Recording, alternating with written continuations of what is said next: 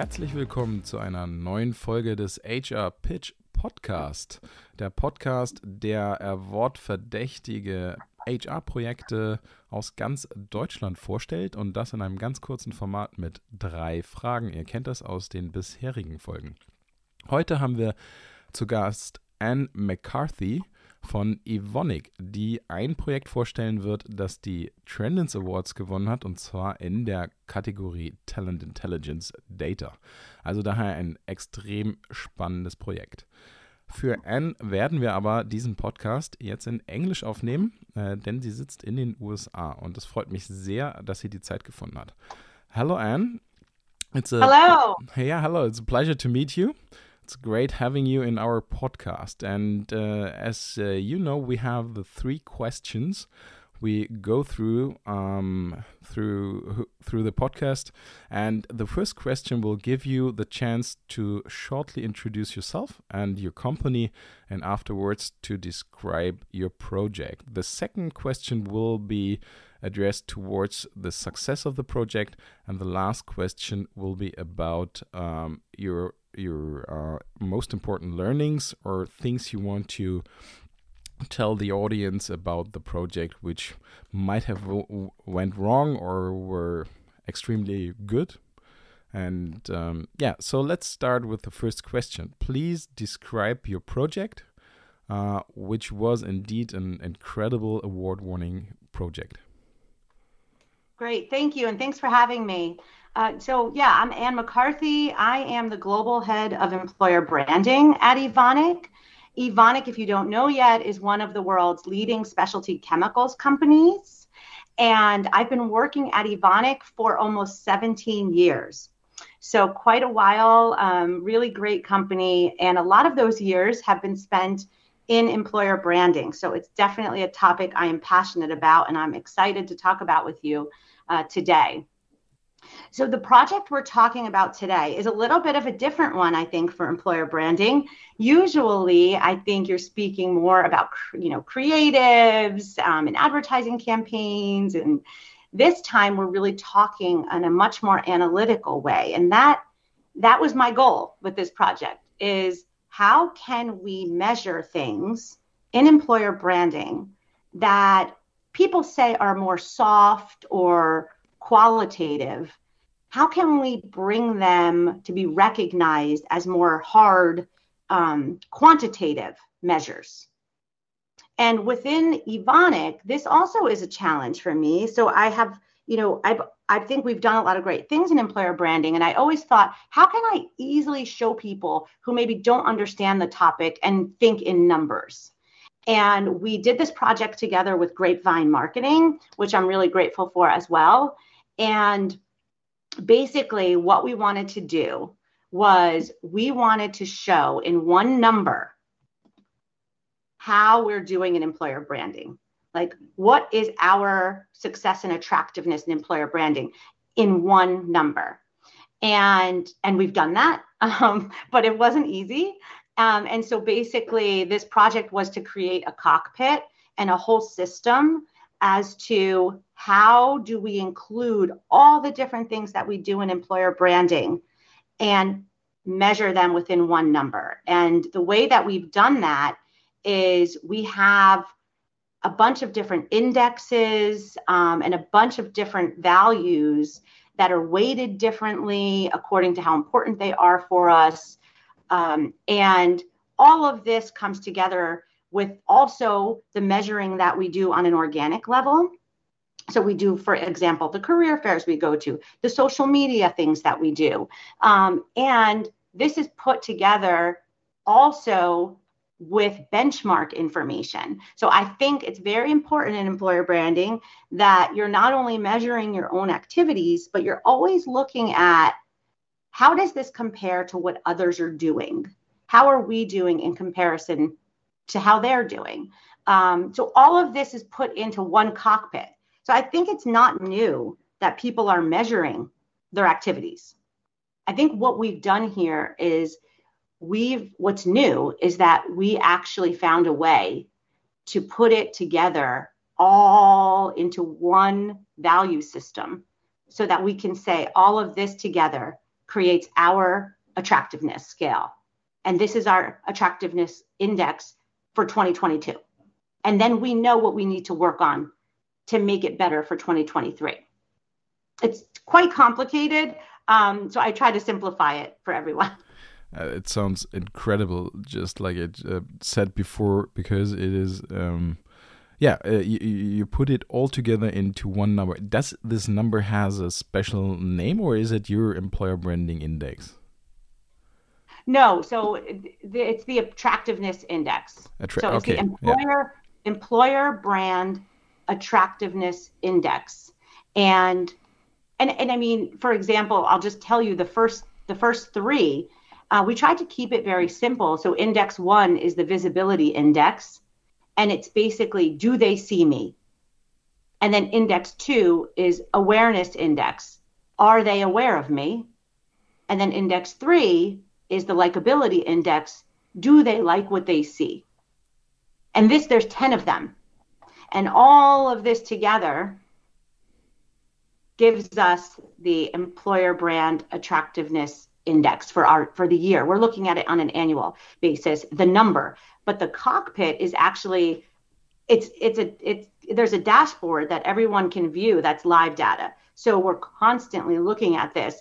And I think it get in the company, it really gives us um, it gives us more to talk about when we say we need to work on this because we're seeing right now in our dashboard that we're not doing well in this area, for example. We don't wait till the end of the year to look at the numbers. Uh, great. Um, thank you very much for those insights. And actually, I think in Germany there are not so many companies who um, measure their activities. They a lot of companies try to do it, but we all we still still we do experience a lot of companies who not really measure the things they do they all act on gut feelings. So that's uh, for at least for Germany, it's incredible what you did. Um, let's move on to the second question. Um, uh, did you have any measurable achievements, or could you say was the project so far successful? Yes, I mean, I think the fact that we're talking right now shows that it's, it's yes. successful from, in, in a way, um, from a visibility standpoint. Um, it's being recognized in the industry. I hope that this will encourage other companies to do the same. Maybe there will be a time where we're all comparing our employer brand attractiveness indexes. You never know.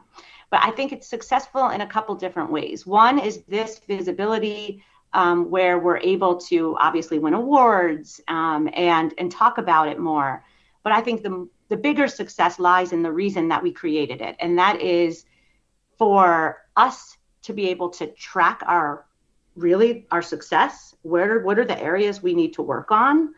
Um, but the other big area is for our stakeholder management internally.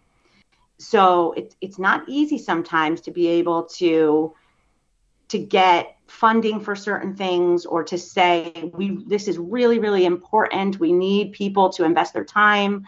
Um, and now we really have a very clear way that we can show internal stakeholders and we have done this. So within this year we share this information. I think a big part of it is the management summary that gets put together. And in the management summary, we share this with our higher level management in the company to show them if we want to do better here, then we need to work on these areas. And it's very clear when you look at it. It's not emotional. It's it's clear numbers. And I think people relate to that very well. And we have gotten more investment because of it. Uh, I think um, people see the value more internally as to what we do in employer branding. Um, and also for my team, this, you know, I, I make strategic decisions based on this data. You know, the team and I will look at it and say, okay, where do we need to work? What should our focus be for this year?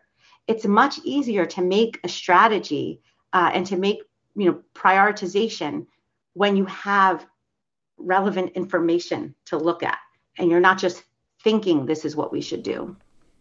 Absolutely. Um, so last question would be was there were there important learnings you could share with our audience, or is there something um, you would say to to our audience or tell our audience if you want to do this project, please think of X, Y, Z or something? Yes. So of course, with a project like this, it doesn't go perfect, right? And I think in the beginning, I would recommend really understanding. I would recommend understanding any technical challenges that you might face. So basically, looking into all the different processes you have internally that might be a factor, or even just what are the systems that you're using.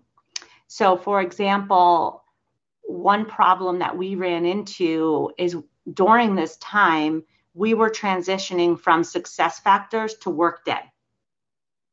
And I think we underestimated the effect that this would have on the cockpit and on the project. Um, so we had quite a lot of challenges there, and still it's not perfect. Still, we are um, looking into an area where we need to find out what are the intersections um, and discrepancies, and we need to find a way to build new variables on the basis of that information. And I think that's something I would say is one of the most important things. So before you're going to introduce something as big as this cockpit, you really need to understand what are the systems that you're using. Um, are they going to change anytime in the near future while you're working on this project?